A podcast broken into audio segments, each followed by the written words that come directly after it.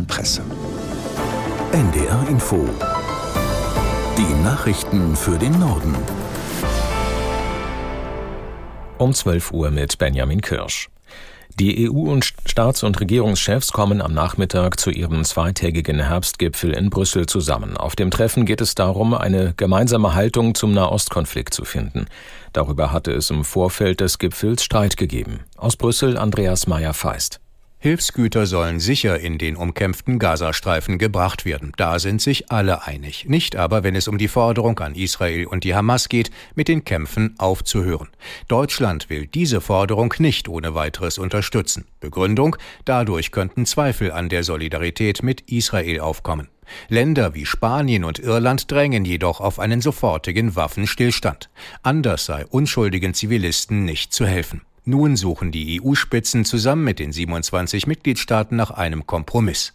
Als wahrscheinlich gilt, dass sich die EU für kürzere Feuerpausen aussprechen wird. Das wäre weniger als ein regelrechter Waffenstillstand, dadurch würden israelische Sicherheitsinteressen aber mehr berücksichtigt.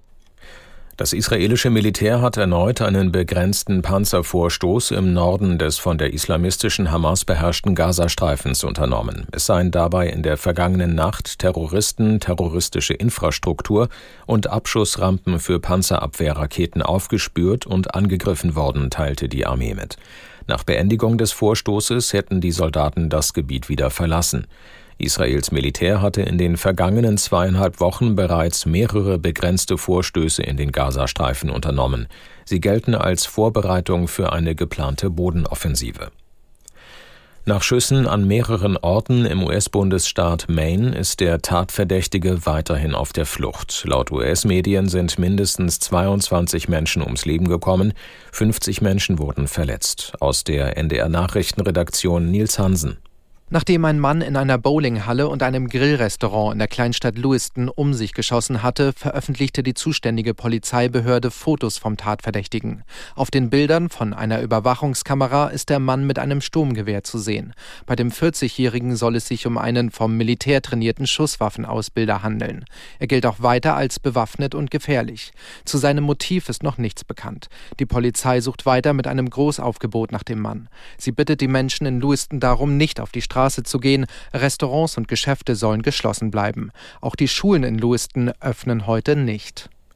In Berlin beginnen in diesen Minuten die Tarifverhandlungen für die Beschäftigten im öffentlichen Dienst der Länder. Die Gewerkschaften fordern ein Gehaltsplus von 10,5 Prozent, mindestens aber 500 Euro mehr pro Monat. Aus Berlin Johannes Frevel. Verdi-Bundeschef Frank Wernicke betonte für Verhandlungsbeginn, die Länder hätten im Vergleich die beste Einnahmeentwicklung, die Lohnforderung sei absolut realistisch. Hamburgs Finanzsenator Andreas Dressel wies die Gewerkschaftsforderungen als Chef der Länderarbeitgebervereinigung TDL klar zurück. Das Forderungspaket würde mehr als 20 Milliarden Euro kosten. Das sei zu viel und zu teuer. Gewerkschaften und Bundesländer streben in drei Verhandlungsrunden bis Anfang Dezember einen Tarifabschluss an. Der EuGH hat eine wichtige Entscheidung zugunsten von Patienten gefällt. Hintergrund ist der Fall eines Mannes, der die Kosten für eine Kopie seiner Patientenakte nicht tragen wollte. Aus Karlsruhe Gigi Deppe. Ein Mann stritt sich mit seiner Zahnärztin über die Behandlung, wollte gegen sie vorgehen, weil sie ihn falsch behandelt habe. Deswegen verlangte er von ihr eine Kopie seiner Patientenakte. Sie forderte im Gegenzug, dass er die Kosten dafür übernimmt was er aber ablehnte. Er fand, einen Anspruch auf eine kostenlose Kopie der Akte gebe es ja nach dem Datenschutzrecht. Und bekam heute Recht beim obersten Gericht der EU, dem Europäischen Gerichtshof. Der entschied für die gesamte EU, Patienten haben grundsätzlich ein Recht, eine kostenlose erste Kopie ihrer medizinischen Akte zu bekommen. Und zwar unabhängig von ihren Gründen. Ob sie wissen möchten, welche Daten über sie gespeichert werden oder ob sie einen Behandlungsfehler vermuten, ist egal.